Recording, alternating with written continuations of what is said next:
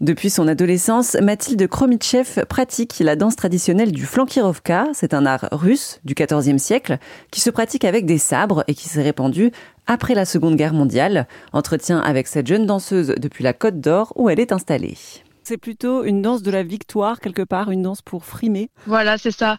En fait, euh, euh, les Cosaques euh, euh, ils ont ils ont une danse euh, bien particulière parce qu'on voit bien que la danse avec le sabre ça représente la bravoure, euh, le courage, faut avoir le côté charismatique du de la danse. Donc ça c'est plutôt chez les hommes. Les femmes au début ne touchaient pas du tout au sabre et en fait ça, avec le, le, fait que ça s'est développé, la femme a pris le sabre et a amené la grâce, le, le, côté très esthétique du sabre. Donc voilà, on peut retrouver ces deux ces deux côtés, euh, côté homme euh, très euh, dur, etc., et très brave, et côté très gracieux et esthétique chez la femme. Et dans ces pays russophones, est-ce que c'est encore pratiqué cette danse actuellement?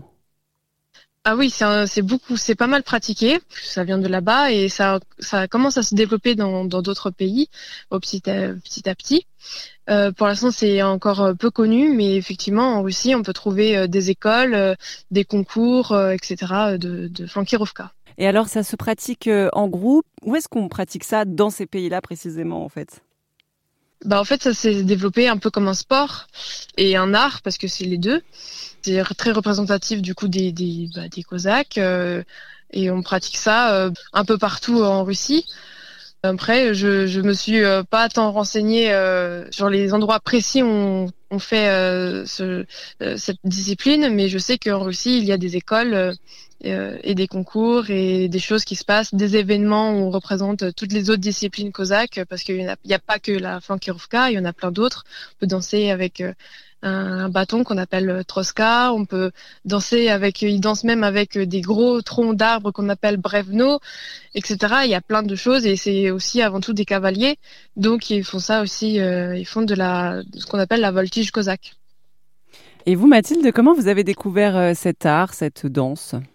En fait, euh, c'est grâce à mon père, euh, parce que mon père euh, a fait des, recherches sur sa famille. Il sait que son grand-père était, était russe, donc il, il a approfondi pour savoir euh, réellement. Et maintenant, on sait que c'était un cosaque. Et donc, du coup, euh, mon père s'est renseigné sur les disciplines, sur ce qu'il faisait. Il a trouvé euh, un art martial qui s'appelle le systema cosaque. Et il a commencé à voir, à essayer de pratiquer la flankirovka, qui est liée à tout ça, toutes ces disciplines. Et un jour, il, a trouvé un stage qui qui s'est passé dans le Morvan. Et euh, il m'a dit, oh, mais Mathilde, faut que tu viennes absolument, je suis sûre que tu vas aimer, euh, c'est des traditions, etc. Et je suis allée voir, et donc euh, il y avait l'art martial Systema, il y avait toutes les disciplines que j'ai nommées avant.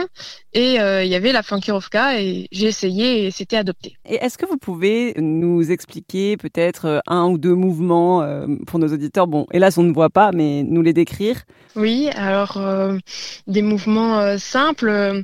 On peut trouver le, le, mouvement horizontal, c'est-à-dire que on va prendre le sabre, on va faire comme une coupe à l'horizontale devant nous, puis on rentre le sabre vers nous, on le monte au-dessus de nous et en fait ça va former un 8 à l'horizontale.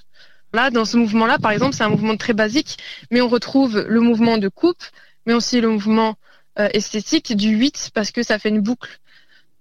Merci à Mathilde Kromitchev, danseuse de Flankirovka, pour cet entretien pour Erzen Radio. Et pour suivre Mathilde sur ses réseaux, tous les renseignements sont sur erzen.fr.